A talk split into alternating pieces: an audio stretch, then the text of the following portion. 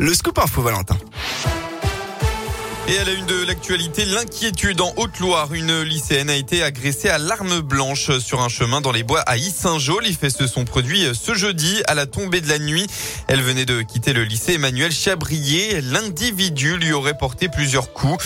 Heureusement, la victime a réussi à prendre la fuite. Elle a été prise en charge par les pompiers et a été transportée aux urgences de l'hôpital Émile Roux du Puy-en-Velay. Bien que touchée au bras et au visage, ses jours ne sont pas en danger. La direction du lycée appelle à la prudence et à éviter le sentier seul et de nuit. Dans la Loire, ce drame hier dans la petite commune de Merle-Léniec. Une femme de 68 ans a fait une chute mortelle dans un puits profond de 4 mètres. Les secours sont vite arrivés sur place mais n'ont rien pu faire. Victime d'un arrêt cardiaque, la sexagénaire n'a pas pu être réanimée.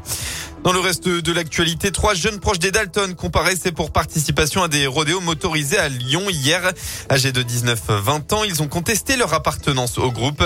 Le premier a été condamné à six mois de prison avec sursis et mise à l'épreuve de deux ans. 12 mois de prison, dont quatre mois ferme avec bracelet électronique, ont été prononcés à l'encontre du second prévenu. Son véhicule a été confisqué. Il a également l'interdiction de paraître à Bron dans le 8e arrondissement de Lyon et de passer son permis de conduire. Enfin, le troisième mise en cause a été condamné à six mois de prison ferme. On passe au sport avec du rugby. L'ASM en territoire hostile après la trêve internationale qui a vu la France battre les All Blacks. Le championnat de top 14 reprend ses droits ce week-end. Les Clermontois se déplacent à Perpignan à l'occasion de cette onzième journée. Alors sur le papier, la rencontre semble assez déséquilibrée. L'ASM vise une qualif pour les phases finales alors que les Catalans viennent de remonter en première division et n'ont qu'un objectif, le maintien. Mais dans les faits, l'écart ne semble pas si important entre une équipe auvergnate seulement huitième et le promu poussé par son public bouillant.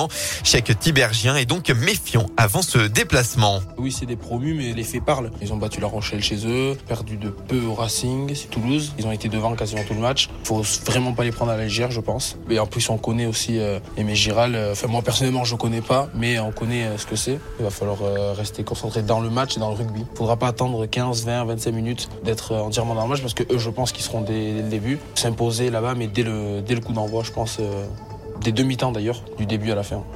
L'USAP face à l'ASM, c'est à 15h donc. Pour cette rencontre, Clermont est privé de Penaud laissé au repos et de Lopez et Bézi blessé. On va en football enfin et la désillusion totale pour Bourg-en-Bresse en Coupe de France dans ce huitième tour. Le FBBP affrontait Jura Sud hier soir à domicile et s'est finalement incliné 3 buts à 2, notamment à cause d'un but à la toute dernière minute de la rencontre.